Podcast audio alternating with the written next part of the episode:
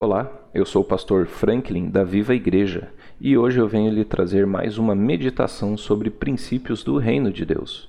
Está escrito em 2 Timóteo, capítulo 3, verso 16: Toda a escritura é divinamente inspirada e proveitosa para ensinar, para repreender, para corrigir, para instruir em justiça, a fim de que o homem de Deus seja perfeito e perfeitamente preparado para toda boa obra. Bom, muito se fala sobre a importância de se ler e meditar na Bíblia, as Sagradas Escrituras. E realmente os benefícios são inúmeros para aqueles que se aventuram nas palavras de sabedoria do Senhor.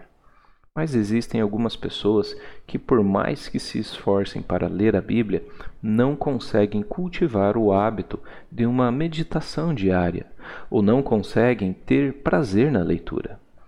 Sabe de uma coisa? Por algum tempo eu fui uma dessas pessoas. Por muito tempo eu tentava desenvolver um hábito de leitura, mas eu não tinha prazer na leitura. Era algo penoso e até enfadonho. Eu simplesmente não lia nada de Bíblia. Mas após um dia, a minha perspectiva mudou sobre esse assunto.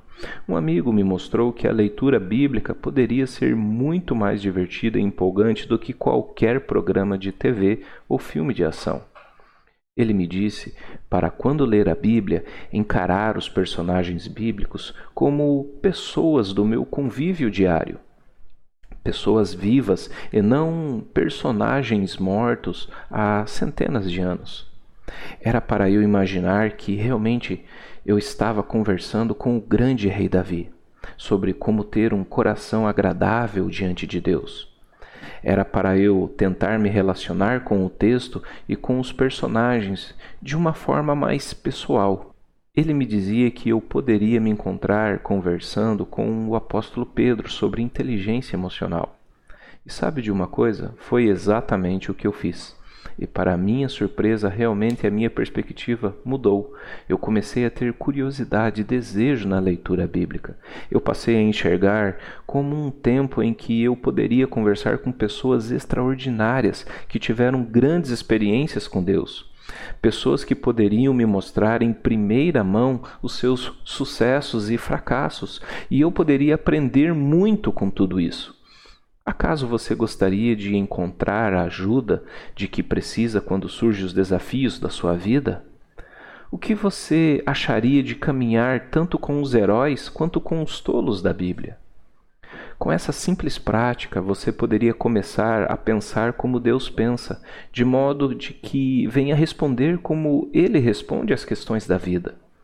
Você poderia evitar erros de um alto custo de sua vida com um simples conselho de Salomão.